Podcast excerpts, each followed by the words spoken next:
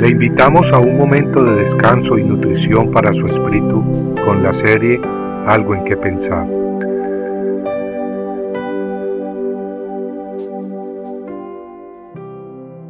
Sacrificio de quién eres. Jehú reunió a todo el pueblo y les dijo, Acab sirvió a Baal un poco, Jehú lo servirá mucho. Segunda de Reyes 10:18.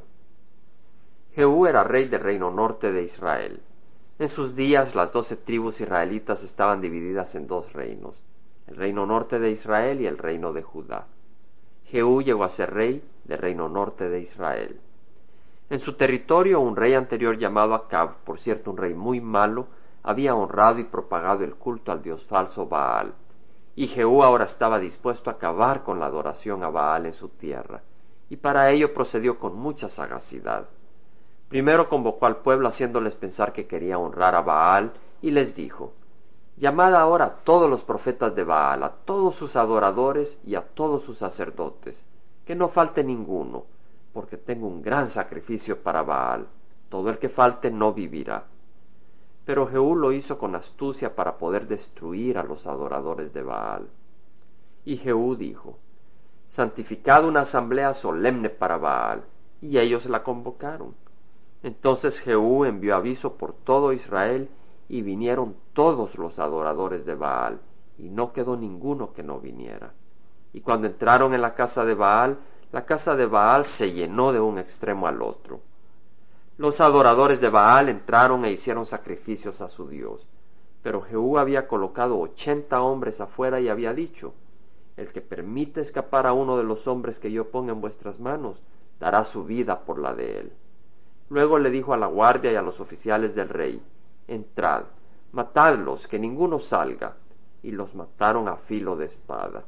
Además demolieron la casa de Baal y la convirtieron en letrina. Los profetas, los adoradores y los sacerdotes del dios falso Baal habían llegado muy felices a ofrecer sacrificios a su dios, convocados por el rey, mas no sabían que ellos mismos terminarían sacrificados. Su fin fue terrible. En Romanos 12.1 el apóstol Pablo nos exhorta que por las misericordias de Dios presentemos nuestros cuerpos como sacrificio vivo y santo, aceptable a Dios, que es nuestro culto racional. Esa no es una opción. El Creador del universo nos pide que le entreguemos nuestra vida. Ese es el culto aceptable y razonable. No basta que le demos media hora de nuestro tiempo el domingo en la iglesia. Dios demanda toda nuestra vida, toda nuestra alma, todo nuestro corazón y nuestra mente. Y cuando entregamos nuestras vidas a Dios, aceptando a Cristo como Señor nuestro y haciendo su voluntad, el fin que podemos esperar es muy distinto al fin que tuvieron los adoradores de Baal. A nosotros nos toca decidir. Si le ofrecemos nuestra vida al Dios de las tinieblas y el engaño, terminaremos destruidos, condenados a una oscuridad y soledad sin salida. Pero si se la ofrecemos al Dios de verdad y amor, heredaremos vida abundante y su reino de luz, amor y gozo eternos. A propósito, sacrificio de quién quiere ser, de Jehová o de Satanás. Si de Jehová, entonces recíbelo ahora como tu Señor absoluto y entrégale tu vida. No hay término medio y no te arrepentirás. Te lo garantiza Cristo Jesús.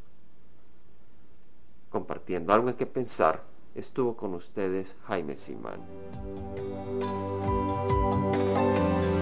Si usted desea bajar esta meditación, lo puede hacer visitando la página web del Verbo para Latinoamérica en www.elvela.com.